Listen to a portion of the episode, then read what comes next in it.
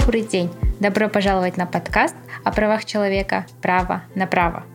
В новом, уже пятом сезоне мы поговорим о правах человека в цифровой среде. Иначе еще их называют цифровые права. Мы обсудим, как эти права реализуются в Казахстане, а именно ответим на вопросы, как гражданское общество формирует это направление, какие есть низовые инициативы и проекты. Далее мы разберем, в чем же выражаются основные вызовы в области свободного интернета, ограничения доступа к сайтам и контенту, какие есть угрозы для персональных данных и какие есть интересные законотворческие инициативы государства. Этот сезон записан в рамках проекта Центра исследования правовой политики под названием «Развитие сообщества цифровых прав в Центральной Азии».